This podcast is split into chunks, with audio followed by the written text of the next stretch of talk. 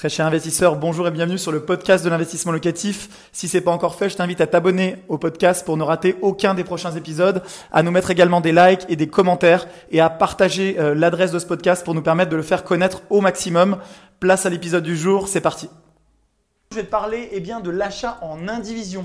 Qu'est-ce que l'achat en indivision? Qu'est-ce que ça implique? Quelles sont eh bien, les contraintes? On va voir les quatre inconvénients principaux quand on achète un bien en indivision. Donc ça veut dire qu'on achète un bien en direct à plusieurs indivisaires. On va voir ça tout de suite, j'espère que tu es prêt, c'est parti. Alors c'est la situation dans laquelle se trouvent au moins deux personnes lorsqu'elles achètent un ou plusieurs biens en commun.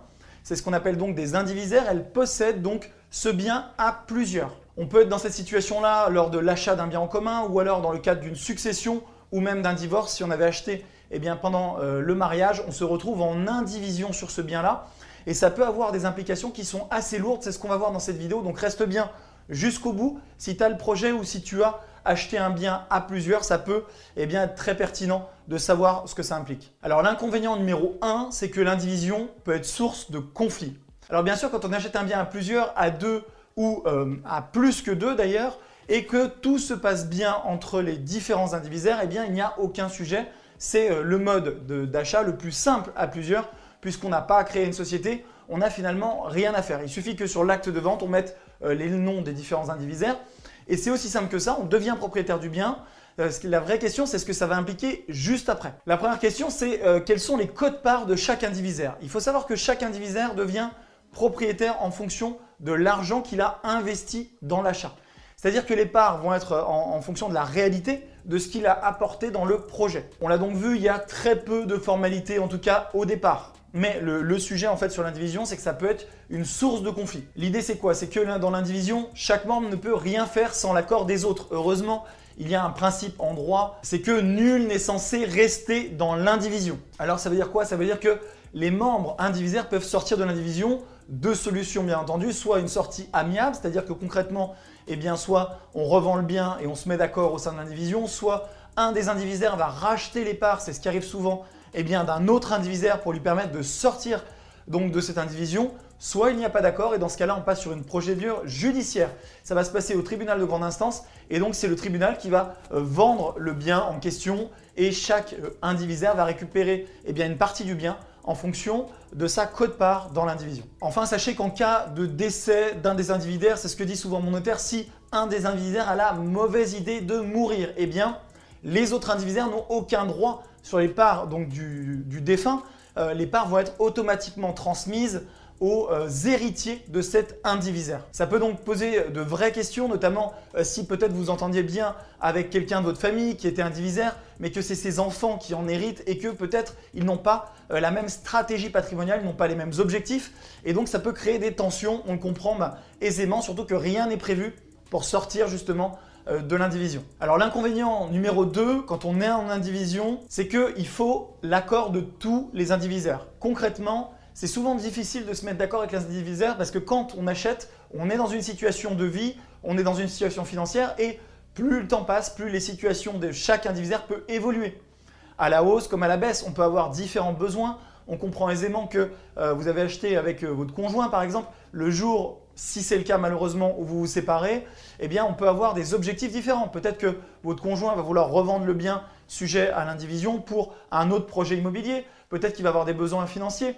Et on comprend que les, intérêts peuvent ne pas être alignés et que les indivisaires peuvent ne pas s'entendre. Or, dans le cas d'une indivision, chacun a les droits sur la totalité donc de l'indivision, ce qui veut dire qu'il faut absolument se mettre d'accord. La plupart des décisions doivent être prises à l'unanimité, sauf exception.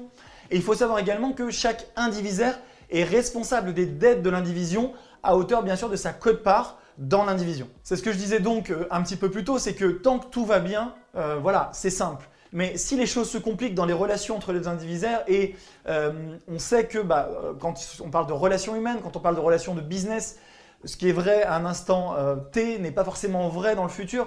Donc attention, soyez très prudents. Et l'indivision, moi je la conseille, uniquement dans des cas très précis. C'est-à-dire si vous achetez avec des membres de votre famille où il y a une pérennité, un alignement peut-être euh, des intérêts.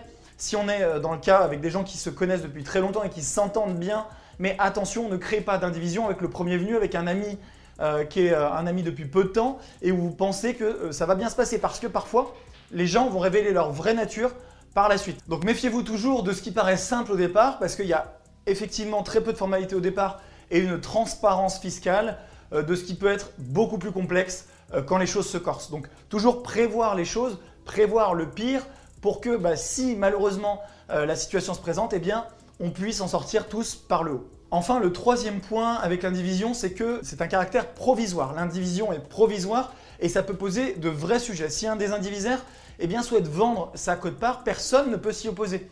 C'est-à-dire que, bien sûr, les autres co-indivisaires auront un droit de préemption sur sa part, euh, mais rien ne peut empêcher un indivisaire justement de vendre. Si aucun des co-indivisaires ne souhaite se porter acquéreur des parts euh, de l'indivisaire qui est vendeur, eh bien euh, c'est quelqu'un, un tiers qui va rentrer dans l'indivision puisque les parts peuvent lui être cédées. Et donc ça peut poser effectivement des sujets puisqu'on peut se retrouver en indivision avec des gens qu'on n'a pas forcément choisi. Moi, ce que je te conseille, c'est de rédiger une convention d'indivision que tu vas pouvoir faire avec ton notaire qui sera le meilleur conseiller euh, pour ces aspects-là, de manière à prévoir un maximum de situations et donc euh, en cas de sortie euh, d'un co-indivisaire, eh les autres indivisaires qui sont restants dans l'indivision ne soient pas pris au dépourvu et que les maximums de situations puissent être prévus en amont. Enfin, le quatrième inconvénient lors des indivisions, eh bien, c'est le partage des parts. Alors, on l'a dit, le cas du partage des parts, c'est le cas effectivement potentiellement du décès d'un des indivisaires ou alors d'une sortie de l'indivision qui complique euh, considérablement les choses. On a deux types de décisions. On a les décisions les plus importantes qui doivent être prises à l'unanimité de l'indivision et les décisions qui sont peut-être moins importantes qui doivent être prises aux deux tiers de l'indivision. On comprend euh, aisément que c'est assez compliqué puisque c'est des conditions qui peuvent être euh, très restrictive, donc il faut que tout le monde soit d'accord. Encore une fois, euh, moi, ce que je voulais te dire dans cette vidéo-là, c'est attention parce que bah là, tu vas te dire aujourd'hui, euh, je m'entends bien avec ma conjointe, je m'entends bien avec mon ami, je m'entends bien potentiellement avec un, enfant, un jeune enfant de ma famille qui a, je ne sais pas, 20 ans, 25 ans, mais les choses peuvent évoluer. On le voit malheureusement dans les drames familiaux. Quand on parle de séparation, ou même si par exemple vous avez un enfant qui aujourd'hui est tout juste majeur, n'a peut-être pas encore fait sa vie avec un conjoint, si demain il est en couple avec un conjoint, euh, le, sujet de la transmission du patrimoine est un vrai sujet parce que, en fait, dans beaucoup de familles, on se retrouve euh, à avoir un conjoint avec qui on s'entend pas nécessairement, donc c'est pas grave puisque euh, c'est pas à nous de vivre avec, hein, c'est notre enfant qui l'a choisi.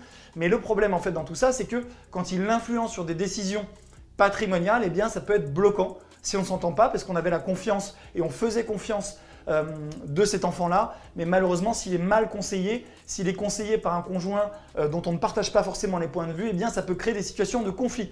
Donc moi, ce que je vais te conseiller au maximum, sauf cas exceptionnel, c'est d'essayer d'éviter les indivisions et de passer par des sociétés civiles immobilières où tu vas pouvoir prévoir énormément de choses, énormément de clauses. Et d'ailleurs, ça va rassurer la banque. La banque, quand tu achètes avec ton conjoint direct, bon, l'indivision est assez logique, il n'y a aucun sujet pour le financement. En revanche, si tu te mets en indivision avec un ami, quelqu'un qui n'a pas de lien euh, direct familiaux avec toi, eh bien la banque, ça ne va pas la rassurer parce qu'elle sait que l'indivision, justement, est beaucoup plus contraignante en termes de prise de décision. Donc elle va souvent bloquer beaucoup plus sur le financement. Alors qu'une SCI, euh, eh bien on peut prévoir plus de clauses et donc on sait que c'est beaucoup plus souple et qu'il y a de fortes chances que les choses étant prévues par justement les statuts de la SCI, eh bien les choses se passent mieux dans le futur que ce soit lors de la revente du bien, lors de la transmission des parts, surtout si les statuts ont été bien rédigés et bien entendu en accord avec ton notaire. Maintenant, si tu souhaites euh, vraiment investir en indivision parce que tu te dis que euh, fiscalement c'est plus simple qu'en termes euh, de gestion Demain, eh bien, c'est beaucoup plus simple puisqu'il n'y a pas de gestion. Alors que dans une SCI, tu vas devoir faire des bilans comptables. ça va être beaucoup plus compliqué et coûteux. C'est-à-dire que chaque année, tu vas devoir passer par un expert comptable. Pour la rédaction des statuts, ça va coûter également de l'argent. La fiscalité, bon, là on a plusieurs cas, la SCI transparente fiscalement ou euh, la SCI qui va être dite à l'IS, donc qui a euh, de nombreux intérêts. Mais on sait que l'indivision également peut être très très intéressante, surtout si tu la couples au statut du LMNP réel, puisque tu peux être en location meublée par exemple avec ton conjoint et exploiter les biens en location meublée et faire des déclaratifs au LMNP réel. J'ai fait plein de vidéos euh, sur la chaîne sur le sujet, ce qui va te permettre, eh bien tu le sais, de gommer tes impôts pendant une dizaine d'années minimum selon les opérations réalisées. Alors si tu souhaites quand même euh, euh, acheter en indivision pour bénéficier de tous ces avantages-là, moi ce que je vais te conseiller, c'est de te rapprocher de ton notaire pour faire une convention d'indivision. Une convention d'indivision qui va être valable pour 5 ans et qui peut après se renouveler et qui va permettre donc de euh, préserver beaucoup plus facilement les intérêts de chacun en fonction des clauses et de toutes les situations que tu vas prévoir avec ton notaire qui sera ton meilleur conseil là-dedans en fonction donc de l'évolution patrimoniales, financières, etc. et les souhaits de chacun des co-indivisaires. Enfin, si tu souhaites eh bien, te paxer ou te marier, moi je te conseille toujours le régime de la séparation de biens. Aujourd'hui, c'est beaucoup plus moderne. Ça ne veut pas dire qu'on euh, n'a pas, euh, se soucie pas de son conjoint. Ça ne veut pas dire que demain, on ne va pas acheter des biens en commun, mais ça veut dire qu'on va choisir ce qu'on va acheter en commun et qu'on va pouvoir faire eh des arbitrages. On sait ce qu'on fait, alors que dans le régime de la communauté générale, eh parfois, ça peut euh, laisser un goût amer dans la bouche en cas de séparation, ce qui bien sûr, quand on se marie ou quand on se met en couple, quand on se paxe, n'est jamais l'objectif. Hein. Mais il faut savoir quand même que, soyons réalistes, Beaucoup de mariages, malheureusement encore une fois, et, beaucoup de Pax eh bien, terminent par des séparations aujourd'hui. Un grand merci d'avoir suivi cet épisode jusqu'au bout. Je te donne rendez-vous pour un prochain épisode. Si c'est pas le cas, abonne-toi au podcast, partage-le, mets-moi un like. Et tu peux également retrouver plus de conseils sur YouTube avec plus de 300 vidéos de conseils gratuites. En ce moment, une vidéo par jour. Rejoins-nous là-bas aussi et à très bientôt. Ciao